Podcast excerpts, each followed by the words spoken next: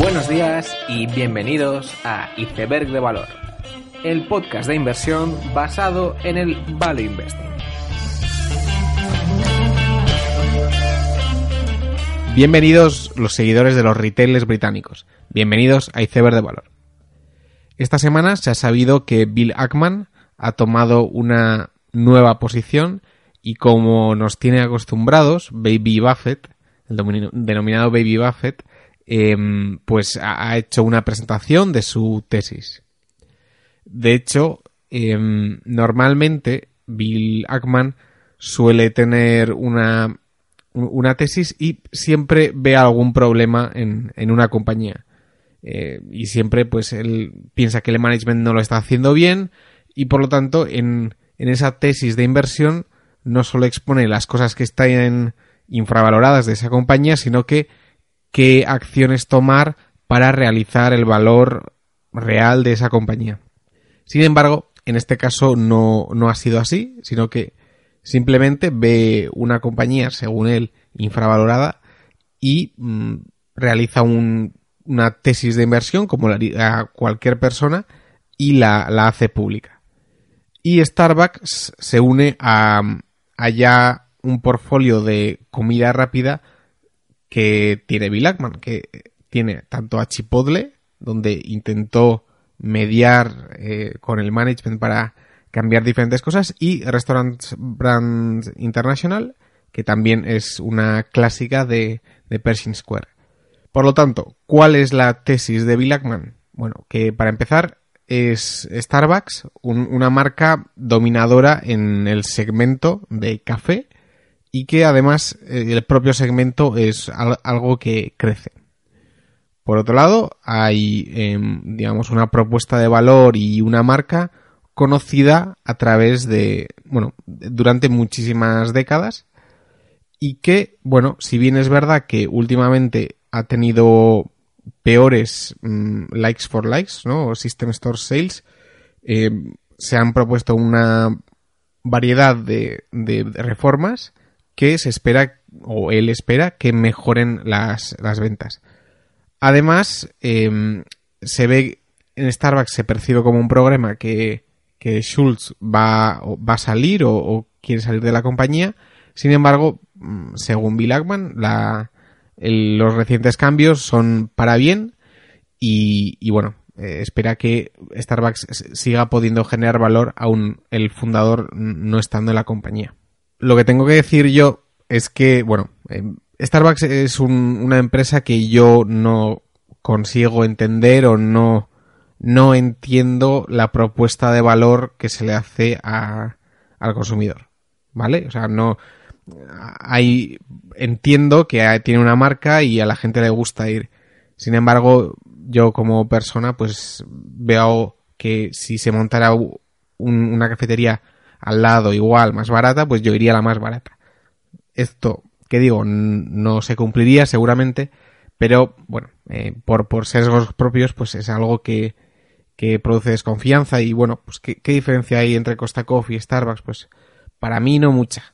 Eh, pero bueno, eh, tengo que admitir que aún así, si tú ves la presentación de, de Bill Ackman, pues los retornos a la inversión son, son muy buenos y, de hecho lo que es bonito de estas presentaciones es que muchas veces hacen investigaciones, ¿no? Por ejemplo, Taco Bell no es una compañía pública y, y hacen, hacen estimaciones de, de sus ventas y en concreto hacen estimaciones de cuánto cuesta montar un, un Taco Bell y un Starbucks. En, este caso, el, cuánto cuesta montar un Starbucks pues es, es conocido y, y también eh, lo que hacen es mirar el retorno, o sea, las ventas de, de, esa unidad o de ese restaurante de comida rápida y eh, ver la, el EBITDA de ese, esa unidad y lo que obtienes es que el retorno sobre la inversión en, Starbucks es muy muy alto, incluso más alto que, que, Taco Bell. Por ejemplo, montar un Starbucks cuesta 680 mil dólares, mientras que un Taco Bell millón trescientos, millón doscientos por ahí. Y de hecho esta diferencia viene porque eh, Starbucks no tiene cocina y eso mm, parece ser que sí que eh, es un, algo que lleva bastante gasto asociado.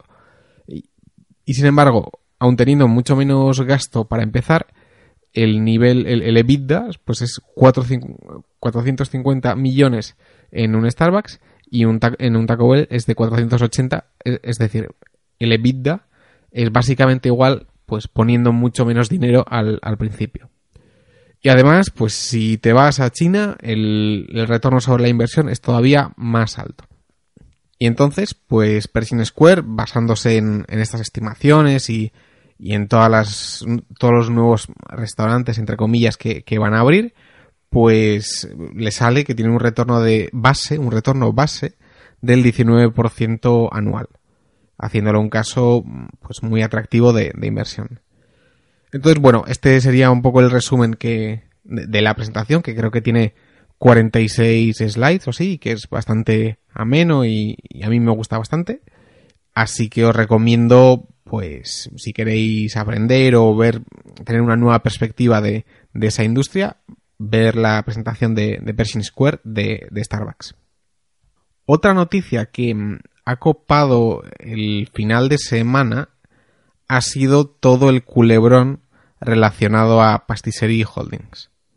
Eh, Holdings es, una empresa que es dueña de Pastisserie Valerie, que es una especie de bollería, panadería que parece ser que está em, especializado en, hacer tartas, etcétera, y también pues tienen una página online que, puedes pedir tartas para que te las traigan. Y bueno, que en un principio tampoco parece el mejor negocio del mundo, ¿no? Y ni, ni tampoco el más apasionante, ni... Pero bueno, eh, es una empresa que creo que tenía 450 millones de, de cotización.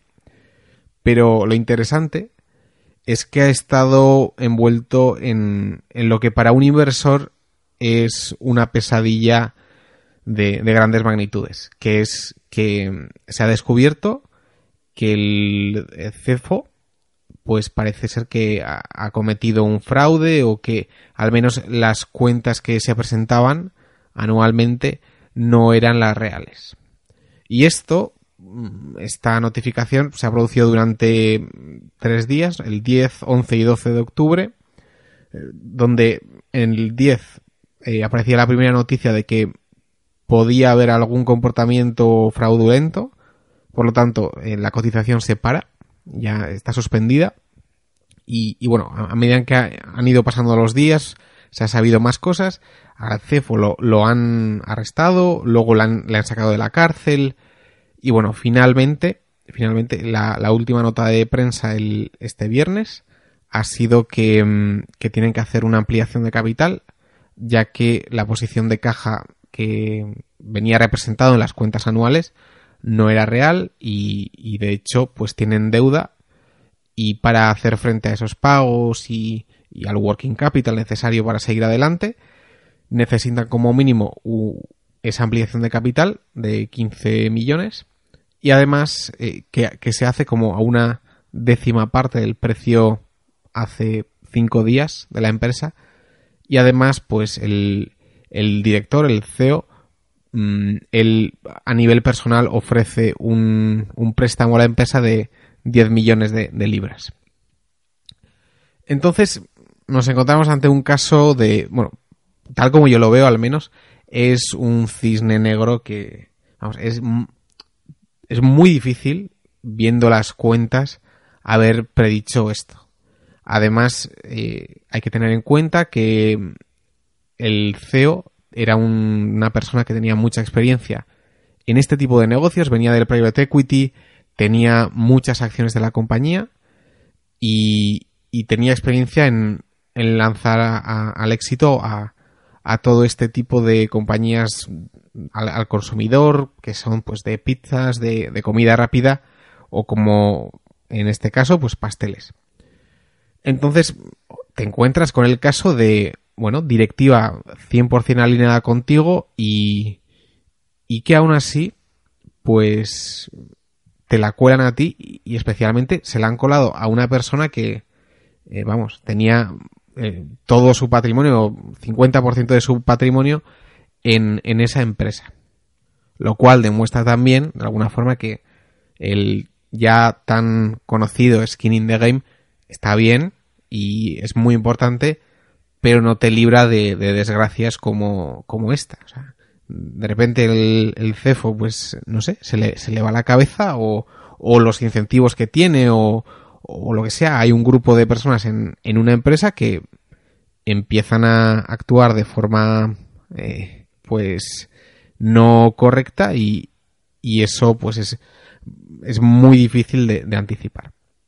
Sería muy fácil ahora eh, ser ventajista y decir, bueno, pues eh, una empresa con tantos márgenes, pues no, no es posible que fuera verdad y ya, ya se veía que algo malo había. Bueno, realmente es a, todo lo pasado, evidentemente es muy fácil montar cualquier historia, pero para mí es muy difícil. Sin embargo, quizás un razonamiento que sí que se podría haber hecho y creo que es razonable es que Pastisserie Holdings creo que tenía un margen EBITDA de, de más del 20%. Entonces, tú puedes decir que es, es, difícil que tú digas, bueno, un margen del 20%, eh, esto haciendo pasteles, que todo el mundo sabe hacer pasteles y hay miles de panaderías y tiendas de este tipo, pues bueno, es mentira, pues eso es muy difícil decirlo.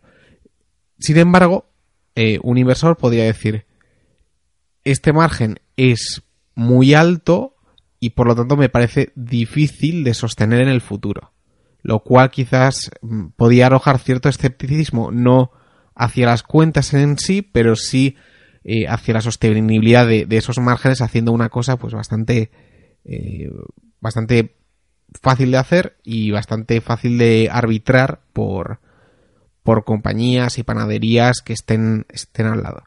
Entonces, bueno, quizás por ahí se podría haber tirado algo, pero realmente eh, yo admito que esto es un, un cisne negro que no se lo deseo a, cualquier inversor, ya que eh, es una pesadilla que, que, vamos, o sea, tú partes de que las cuentas sean correctas. Y si te mienten y, y te lo tragas, pues pues no hay nada que hacer y, oye, al final también hay, que tener en, cuenta que un análisis de una empresa es eh, un análisis de, de, lo que sabes y de, lo que no sabes.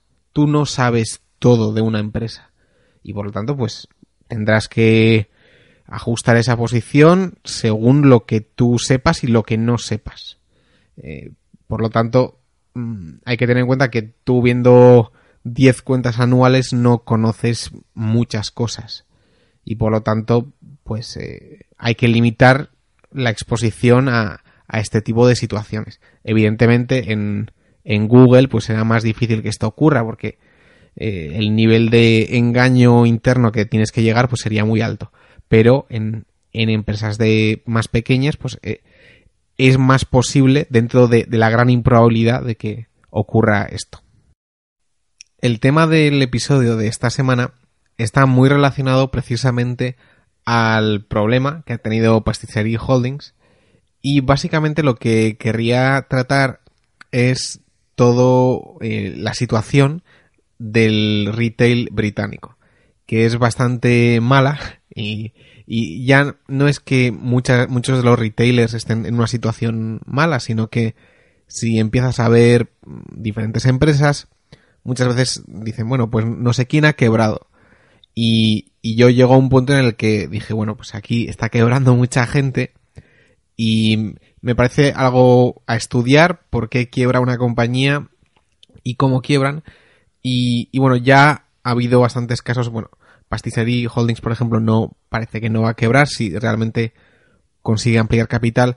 En capítulos anteriores se ha hablado de, de Safe Style, que que tampoco ha quebrado, pero bueno, eh, ha reducido un 90% su, su cotización y son casos muy interesantes. De estos dos ya no voy a hablar más, pero sí de otros como Carpetride, que, que, está, que ha estado a punto de quebrar y, y otros. Y de hecho, cuando una compañía deja de, bueno, eh, deja de existir, que cuando quiebra, al final el ticker desaparece muchas veces y la página pues deja de estar y, entonces como que desaparece muy rápido y entonces no puedes estudiar bien lo que ha pasado. Por ejemplo, en una compañía como Sears, tú tienes tiempo de ver la evolución y la decadencia poco a poco, año a año, y ver lo que pasa. Sin embargo, en, en el mundo retail, encima que, eh, bueno, que Sears también está en el mundo retail, pero eh, ha sido un proceso muy, muy lento. En el mundo retail las cosas pueden cambiar mucho, muy rápido. Y, veremos unos casos. Y entonces te puedes encontrar que en un mes la compañía quiebra, eh, la cotización se va, a, bueno, la cotización para, se va a cero, la página de la compañía desaparece y no se sabe nada más de esa compañía. Sin embargo, a un inversor, aunque no sea inversor en esa compañía, pues debería estar interesado en estudiar lo que ha pasado, ya que te puede dar información para, para el futuro y de qué, en qué cosas invertir y en qué no.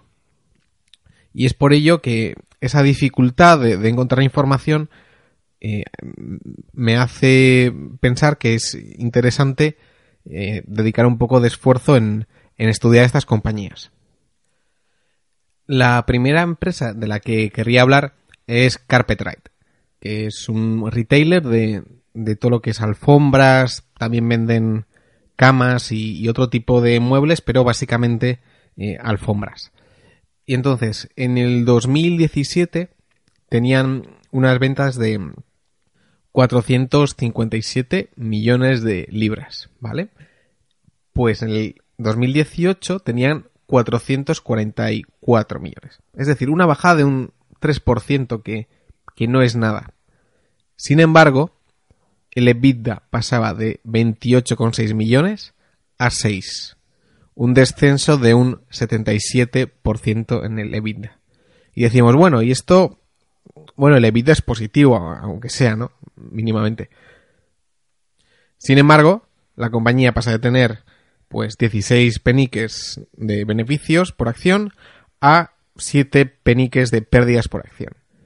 Y la deuda pasa de ser 10 millones, que claro, cuando tienes 28 millones, tener 10 millones de deuda es, es poco, es 0,20 o 0,30, eh, a tener 53 millones de deuda, cuando ahora tienes 6 millones de, de. Lo cual, pues, te pone en una situación de repente, has pasado de tener 0,3 veces EBITDA de deuda a tener, pues, casi, no sé, 8 veces de, de EBITDA deuda. Y uno se pregunta, ¿cómo una empresa de un año a otro cambia tanto eh, y tan rápido? Y simplemente es el like for like que, de hecho, o sea, en mayo de 2017, junio, julio, agosto, pues estaba en un más 2, menos 1, más o menos en cero, digamos, eh, una cosa muy estable. Sin embargo, llega enero para Carpetride y empieza el like for like a caer a, a menos 13, menos 6, menos 15, menos 10 y después de 5 meses así, o 4, eh, tienes un profit warning, tienes estos resultados y de repente la empresa que tú conocías eh, se ha vuelto otra. Y de hecho, o sea, no es que ha pasado un año, no, no, es que es, ha llegado enero, han pasado cuatro meses así, ha habido un cambio y la situación cambia completamente. Y uno se podría preguntar, ¿cómo han entrado en tanta deuda si es verdad que tenían ciertas pérdidas, pero bueno, el, el EBIT es positivo y, y las ventas son iguales a las del año pasado, entonces no, no debería haber gr grandes cambios en el working capital, e, etcétera, ¿no? Sin embargo, lo que ocurre, y, y esto es una especie de círculo vicioso de, del retail, es que eh, si bien las ventas son parecidas de un año a otro, los suministradores, al ver a la compañía tan mal, dejan de financiarle, eh, bueno, eh, dejan de darle pues 90 días o, los que sean y piden dinero al contado. Lo cual eh, necesitas un working capital más grande, lo cual hace que tu posición de caja disminuya. Y si bien en un principio parecería que, que eso no se reducirá mucho con, o sea, una reducción de vida o de ventas no traerá grandes movimientos de caja, pues sí los trae por factores eh, externos, lo cual es, es bastante grave. Además, empiezas a mm, cerrar tiendas, empiezas a cerrar cosas, lo cual tiene unos gastos administrativos que tienes que, tienes que incurrir eh, simplemente para cambiar el rumbo de la compañía, lo cual es bastante, bastante malo en sí. Y entonces, bueno, esta es un poco la, situación de Carpetrite. La, la, acción ha bajado, pues, eh, ahora es como una veinteava parte de lo que era antes y, se ha reducido en gran cantidad. Y quizás una lección de Carpetrite es em, que a veces pensamos que una compañía que tiene un gran market share, pues eso implica un foso grande. Y, de hecho Marketrite así lo publicitaba a sus accionistas. Es decir, tenemos el 20% de, de las ventas de, de alfombras en, en Inglaterra y eso nos da una especie de imagen de marca, eh, poder ante los mm, suministradores, etcétera. Sin embargo, habrá sectores donde eso importe. En, en, retail no mucho, no mucho. Y, y de hecho, pues, oye, muchos pequeños, eh, muchas tiendas pequeñas se aprovechan de ti porque, oye, ellos no tienen una acción que cotiza, no tienen un CEO que, que cobra un montón. Entonces, eh, realmente, o sea, igual Carpetride tiene que hacer mucha publicidad y los pequeños pues se aprovechan de que la, de que mismamente haga esa publicidad, pero luego ellos pues ponen precios más bajos y atraen a esos clientes. Hay muchas razones que hacen que eh, no haya un foso claro en el mundo del retail. Y, y entonces hay que estar alerta a este tipo de argumentos de que es mejor el más grande de ese sector cuando en realidad eh, el caso de Carpetride pues eh, demuestra que eso no, es así. Y así es como Carpetride, una compañía de no sé, unos 400 millones de, libras, ha pasado a ser otra de, de 30 millones o, algo así.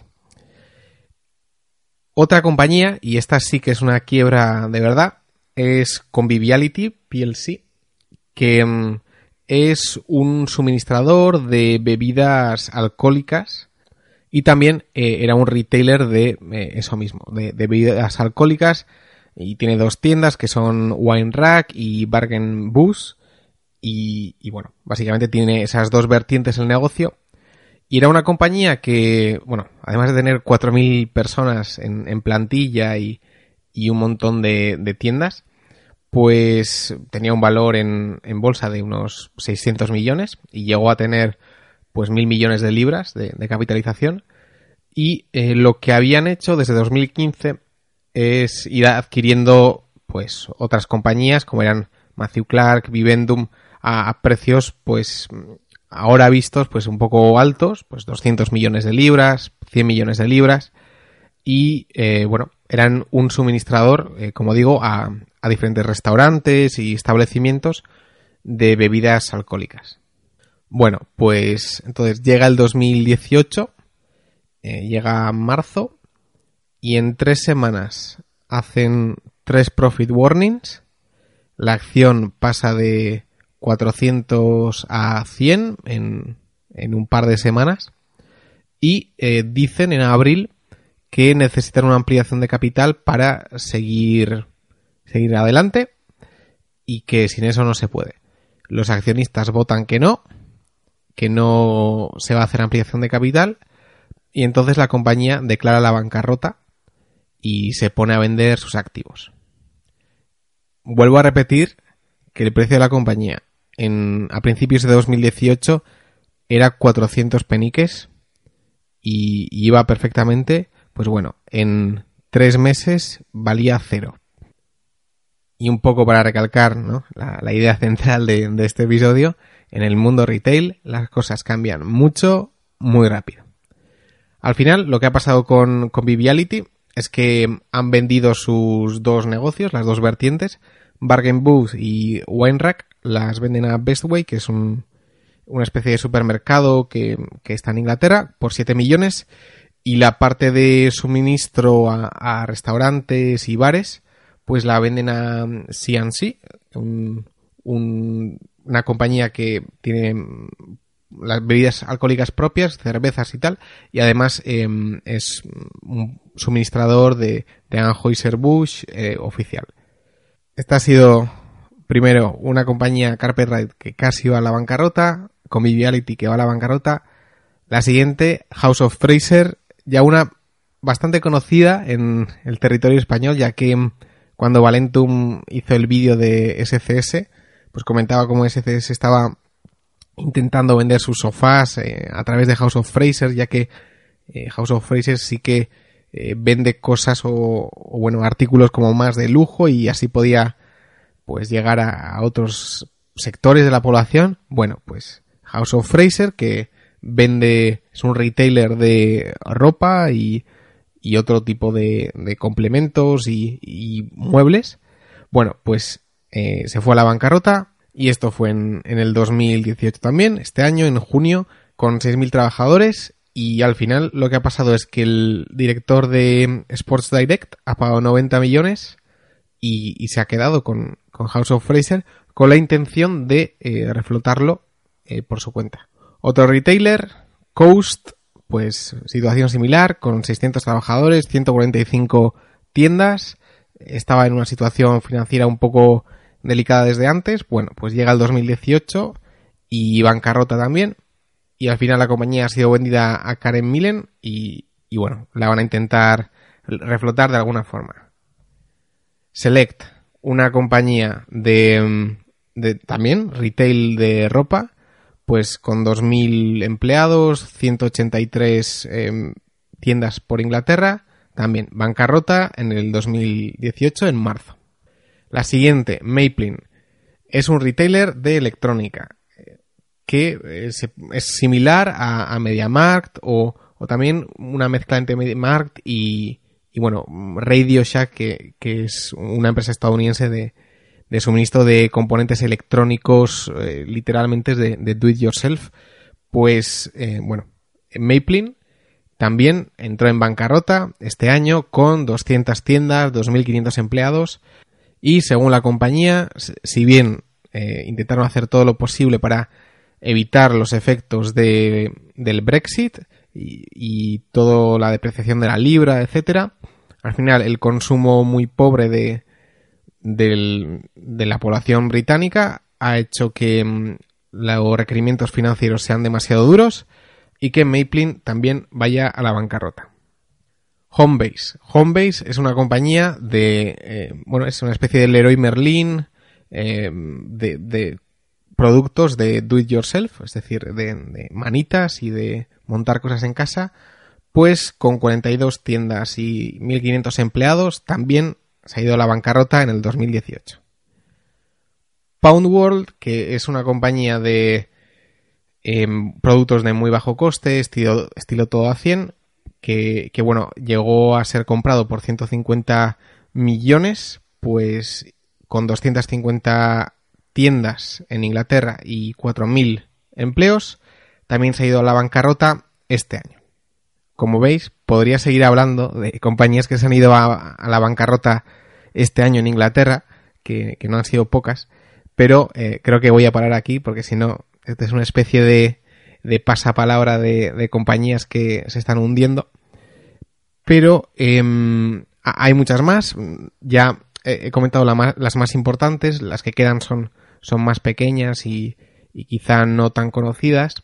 Y con esto, y con este capítulo, lo que yo quería hacer es, bueno, primero, hacer ver cómo de rápido cambian las cosas y, y los peligros de un negocio sin foso, porque al final el retail hay, un foso muy, muy estrecho o apenas hay.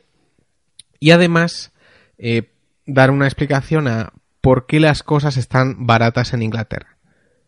Ahora nos encontramos y buscamos muchos retailers y decimos qué baratos están, ¿no? O sea, tienen beneficios, van muy bien y, y están baratísimos. Bueno, pues estos casos que he comentado son la explicación de que estén tan baratos. Que, o sea, ha habido bancarrotas, esas bancarrotas han ocurrido en un periodo de tiempo muy corto, donde han cambiado muchísimo las cosas, y por lo tanto la gente eh, no se fía y los inversores y se niegan a pagar un múltiplo alto por este tipo de empresas.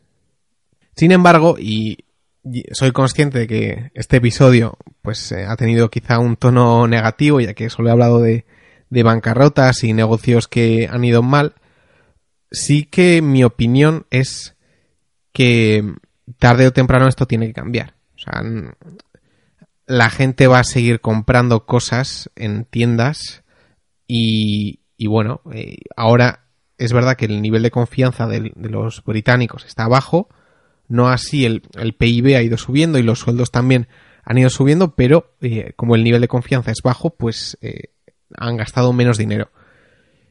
Sin embargo, como analizando esto como si fuera una especie de materia prima, si tú la capacidad se está yendo a la bancarrota y se está reduciendo, los que queden, se entiende que ese mismo pastel que había antes se lo reparten entre menos retailers o menos gente, lo cual significa que, eh, bueno, prosperarán los que se queden, entiendo yo que tendrán que prosperar eh, tarde o temprano y ahora la gente no estará como loca en Inglaterra eh, montando tiendas. Es decir, ya se ve que es un negocio que no va bien, por lo tanto, es un negocio donde no mucha gente entrará y cuando esto recupere, pues los que estén, entiendo yo, que harán grandes beneficios. O eso es lo que espero, porque yo creo que sí que hay que intentar estar un poco expuestos al menos a, a este fenómeno, ya que es verdad que hay compañías bastante baratas. Y con, con esta última nota terminamos el episodio. Espero que os haya gustado darle a like en iVoox, en YouTube, escribid algún comentario. Nos vemos la siguiente semana y seguid aprendiendo.